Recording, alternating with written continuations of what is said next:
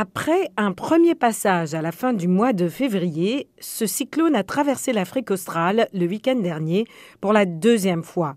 Accompagné de vents puissants et de pluies torrentielles, il est en passe de devenir la tempête la plus longue jamais enregistrée. Dans le sud du Malawi, dévasté par des inondations, la Croix-Rouge a fait état lundi de 60 corps retrouvés, ce qui a amené le président zambien Lazarus Chakwera à déclarer l'état de catastrophe dans cette région. Son gouvernement a lancé un appel à l'aide internationale en faveur des familles sinistrées.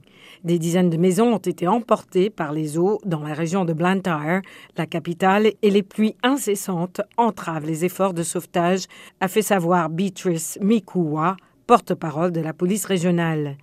Au moins quatre personnes ont péri au Mozambique voisin. L'Institut national mozambicain pour la gestion des catastrophes poursuivait lundi son évaluation mais a fait savoir que les répercussions de la deuxième tempête à toucher le pays depuis la fin février sont plus importantes que prévu.